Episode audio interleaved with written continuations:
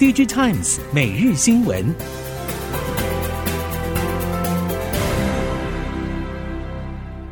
什么？逐客到日本只要五分钟？什么？逐客到欧洲只要五分钟？嘉利利旅行社新竹分公司盛大开幕，专办精致日本、欧洲蜜月、肯亚、土耳其。家族旅游，亲子同乐，欧洲自由行，只要你想去，没有办不到。嘉丽丽旅行社拉近你和世界的距离，立刻上网搜寻嘉丽丽旅行社。听众朋友们好，欢迎收听 DigiTimes 每日新闻，我是翁方月，现在为您提供今天的科技产业新闻重点。首先带您关心。台积电代工报价逼近两万美元的三纳米制程，第三季出货占整体晶圆销售金额已经达到百分之六。相关供应链表示，台积电三纳米制程以 N 三 B 为主，到年底单月产能已经从先前大约六万多片提升到八万片。预计随着 N 三 B 接棒上阵，明年将逐月放量增加到十万片。其中最大客户苹果稳取至少五万片，其他四大客户包括 Intel、联发科、高通以及相对订单规模比较小的 NVIDIA 争抢另外五万片产能，供给已经明显不足。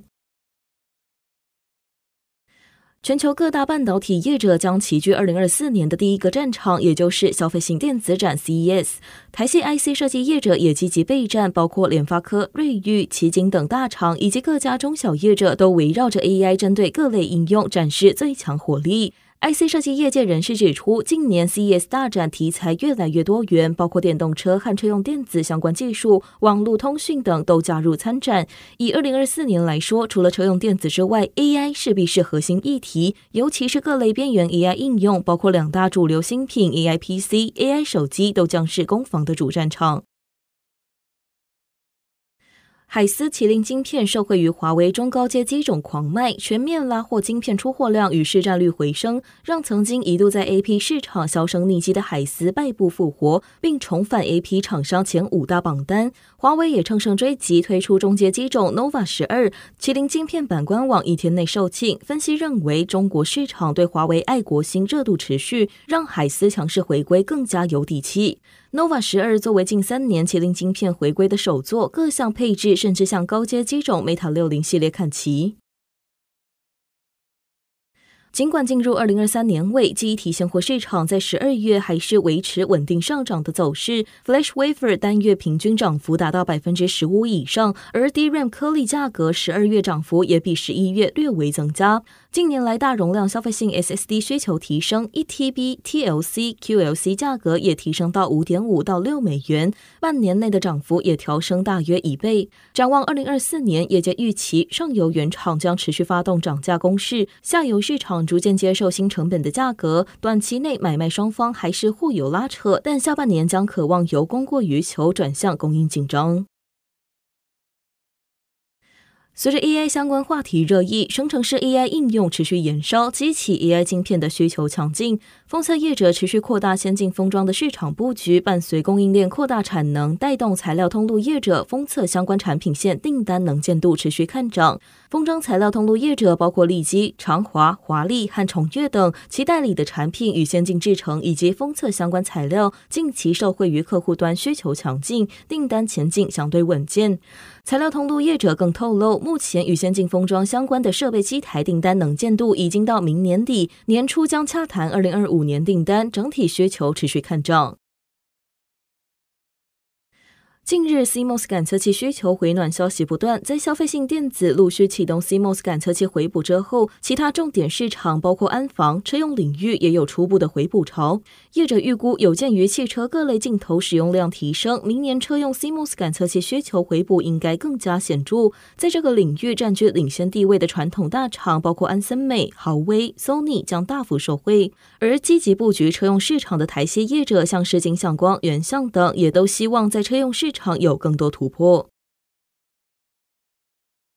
二零二四年台北新车暨新能源车特展在十二月二十八号登场。本届车展由台北市汽车代理商业同业公会主办，参展品牌横跨台、日、韩、美。德、英、意等国，其中由和泰汽车所代理的丰田汽车以及 Hino 商用车也分别展示氢燃料电池巴士以及电动小货车，而玉龙日产则揭开电动休旅 Ariya 的面纱。同时，为了展示在新能源车布局的决心，玉龙日产也同步展出 X-Trail e-Power、Kicks e-Power、X-Trail 轻油电等车型，以及全球第一款量产电动车 Leaf。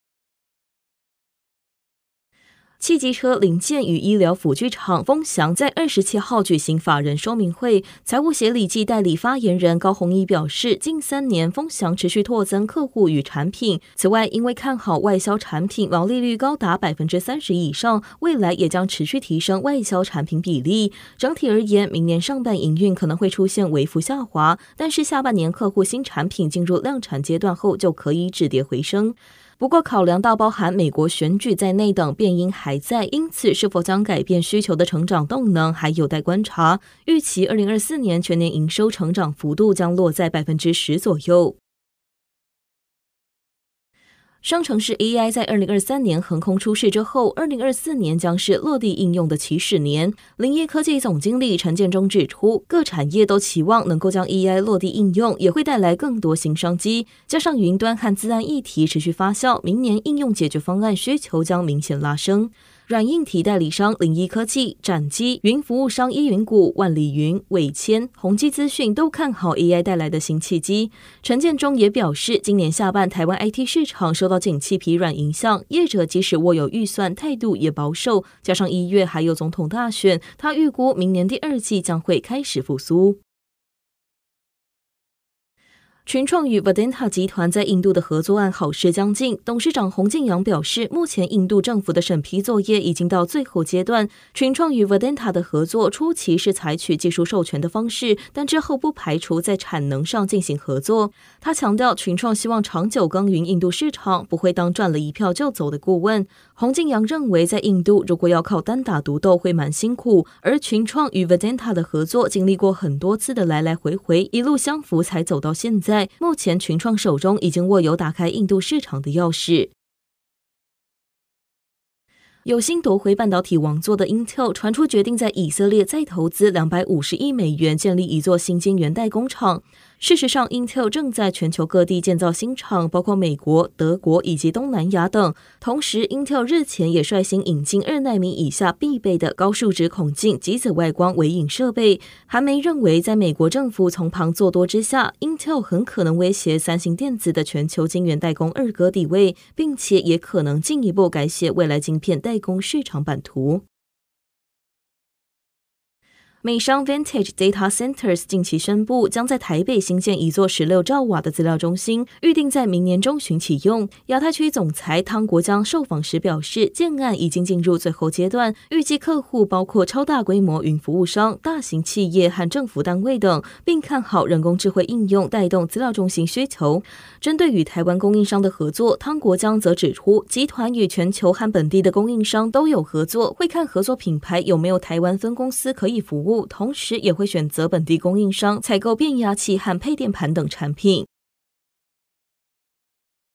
世界经济论坛日前公布最新一批灯塔工厂名单，共新增二十一家。鸿海旗下鸿百科技桃园南青厂以运用 AI 技术提高生产效率而入选，成为全球第一家 AI 伺服器灯塔工厂。针对未来工厂趋势，根据调查指出，制造业者普遍认为，包括资料处理、可视化与分析等是未来所需的关键技能。除了 AI 之外，拥有机器人控制城市编写与整合能力，也是业者转型自动化迫切所需。根据彭博、华尔街日报和华南早报等多家媒体报道，阿里巴巴集团执行长吴永明日前在内部信宣布，淘天集团将交由六位年轻人的管理团队接棒，并直接向吴永明汇报。除了任命新一批年轻管理者之外，淘天集团业务也调整为六大板块，由各自负责人领导。此外，这些新管理者并非全部来自淘天集团内部，也有阿里旗下其他事业人才，凸显出吴永明求变的积极度。分析认为，阿里巴巴在在引领新兴对手像是拼多多和字节跳动的竞争，更加关注如何在低运算电商平台上赢得年轻消费者喜爱与信赖。以上新闻由 Digital Times 电子时报提供，翁方月编辑播报。谢谢您的收听。